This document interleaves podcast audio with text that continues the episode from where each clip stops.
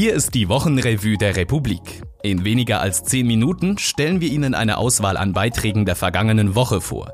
Mein Name ist Patrick Fenetz und ich darf Sie durch diesen Podcast begleiten. Summer. Zwei Dinge vorab. Erstens, damit wir nicht mit diesem Podcast in ähnliche Fahrwasser wie Joko und Klaas geraten, seien Sie vorgewarnt. Dieser Podcast ist geskriptet. Spontanität gibt es hier nicht, kein bisschen. Ah, scheiße. Äh, und zweitens, wir wachsen im Moment. Zum Zeitpunkt dieses Podcasts täglich um fast 100 neue Mitglieder und Abonnentinnen. Falls Sie sich erst kürzlich auf die Verlagsetage der Republik gewagt haben, heißen wir Sie mehr als herzlich willkommen und hoffen, Sie bleiben uns über die nächsten Jahre, Jahrzehnte, ach was, Jahrhunderte erhalten. Yep, wir planen langfristig. Unsere Vorlesemaschine Kim ist auch dabei. Kim, sag Hallo. Hallo, schön sind Sie dabei. Machen wir uns nichts vor. Die Digitalisierung ist hochpolitisch. Nur scheitern wir regelmäßig daran, die Digitalisierung richtig einzusortieren, sie richtig zu erfassen und geschweige denn richtig zu verstehen. Ja, Digitalisierung ist hochpolitisch. Sie kann für eine Demokratie Segen wie Fluch sein. Für den Demokratiecheck bei der Republik schreibt Adrienne Fichter ein Essay darüber.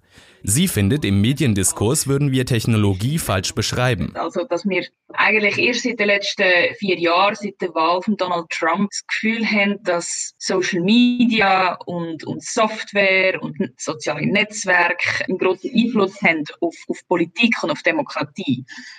Und wir sind so überzeugt von dieser These und, und dann uns nur auf das fokussieren, dass wir eigentlich ganz viele andere Aspekte ausblenden, nämlich dass eigentlich Infrastruktur und IT schon immer sehr etwas Politisches war. Sie führt das Beispiel von Cambridge Analytica an, dem Unternehmen, dem zugeschrieben wird, dass es mit Targeted Advertising den amerikanischen Wahlkampf zugunsten des jetzigen US-Präsidenten im Internet entscheidend beeinflusst hat. Das war nur möglich, indem Cambridge Analytica eine unvorstellbare Masse an Daten aus sozialen Netzwerken sammelte und auswertete.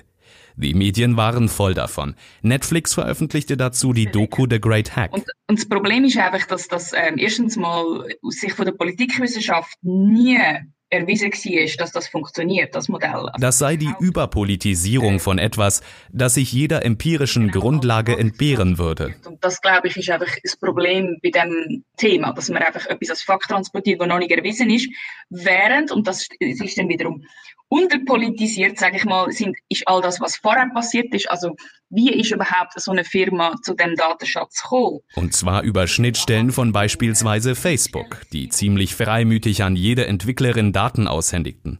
Das war nichts Neues, das habe niemand thematisiert, niemand hinterfragt. Man dachte, das wäre halt einfach Standard, so müssten Plattformen gebaut werden. Der Einfluss der Technologien auf die Demokratie wird im öffentlichen Diskurs also entweder über- oder unterschätzt. Adrian Fichter plädiert für eine fundierte, aufgeklärte Debatte und für Journalismus, der sich mit Technik auseinandersetzt, für einen Digitalisierungsdiskurs, der, Zitat, die Bürgerinnen befähigt zu verhandeln, in welche Richtung die Digitalisierung in einer Demokratie verändert werden soll. Also mein Lieblingssatz übrigens aus dem Text ist, es ist kein Wunder, dass Schweizerinnen und Schweizer mehr Angst haben vor Strahlenwert als Angst vor dem, dass sie ein autonom fahrendes Auto sie gerade in den Abgrund wird fahren. Zu diesem Beitrag kommentierte schließlich auch eine Altbundesrätin im Republikdialog. Das ist ein äußerst wertvoller, gescheiter und gut aufgearbeiteter Artikel.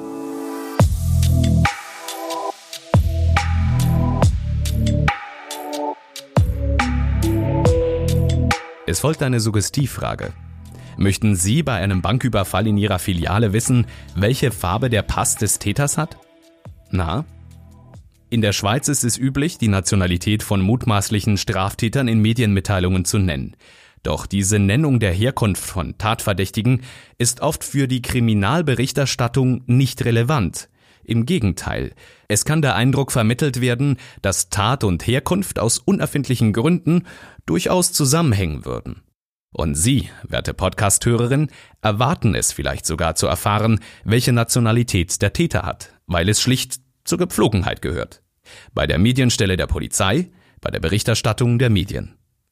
Carlos Hahnemann geht dieser noch nicht sehr alten Usanz nach, dem Wahn der Medien, die Nationalität allem voranzustellen. Das ist so ein Gefühl, wo ein paar Journalisten haben, dass wenn die Polizei nicht von sich aus würde die Nationalität nennen, dass dann irgendwie die Pressefreiheit bedroht wäre, dass man Zensur würde üben. Die Nennung könne sogar Vorurteile abbauen, würden doch auch tatverdächtige Schweizer Herkunft genannt werden. Es ist einfach ein Irrtum. Er findet eine bemerkenswerte Studie in Deutschland.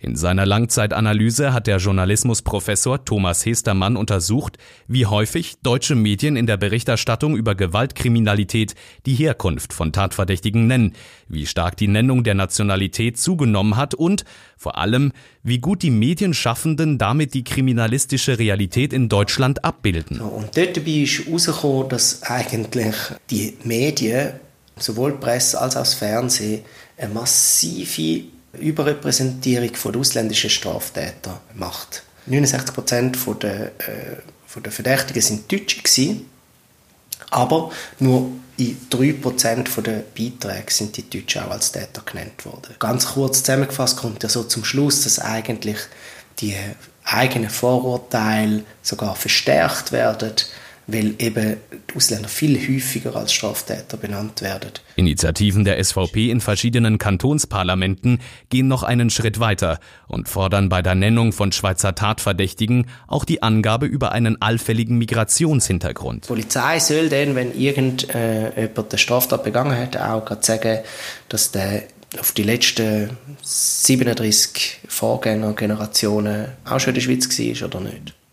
Also, Möchten Sie bei einem Banküberfall in Ihrer Filiale wissen, welche Farbe der Pass des Täters hat?